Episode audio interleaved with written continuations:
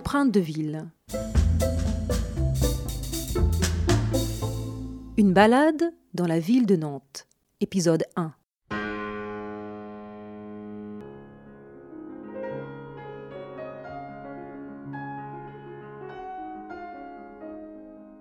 J'arrive gare de Nantes, fin février 1976. Le ciel est couvert, mais il ne pleut pas. Il fait plutôt frais. Mon grand étonnement, ce sont les arbres.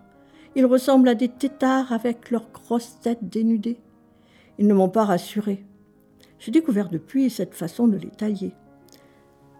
On les étête très régulièrement et toujours au même niveau. Ce traitement occasionne l'apparition de nombreuses cicatrices en forme de bourrelets tourmentés.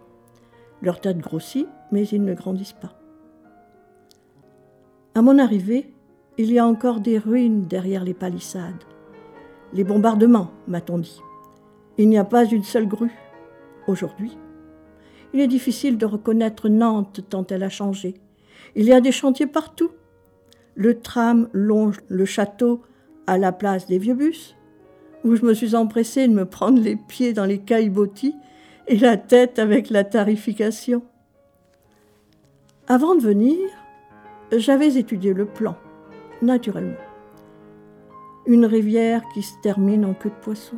Maintenant, j'ai vu, c'est bien vrai. L'Erdre, la plus belle rivière de France, a été détournée et canalisée. La Loire n'a plus que deux bras. Les autres, comblés, sont devenus des cours. Les îles gardent leur nom en souvenir. Aujourd'hui, j'habite dans le lit de la Chésine rivière historique, où Jules César construisit ses navires pour aller combattre les Vénètes au large de la Bretagne. Maintenant, elle traverse sagement le parc de Procès avant d'être canalisée jusqu'à son confluent.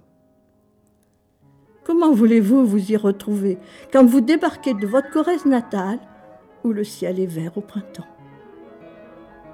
Lorsque j'étais enfant, mon père m'avait dit Cherche le clocher, tu ne te perdras jamais.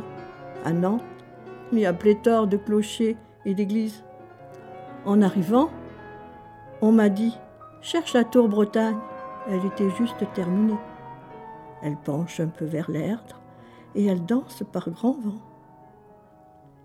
Elle est devenue le nouveau phare de Nantes et aussi le mien. En fait, je suis tombée amoureuse de Nantes avant d'épouser un Nantais, matinée polonais.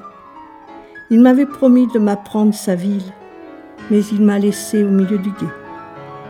Aujourd'hui, j'essaie de la découvrir en la racontant.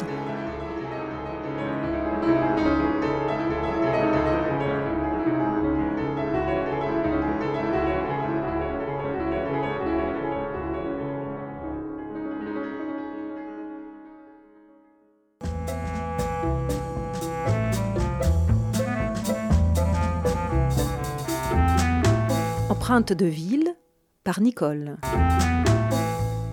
Un feuilleton radiophonique proposé par le Théâtre de l'Entracte, en partenariat avec le Conseil départemental de Loire-Atlantique.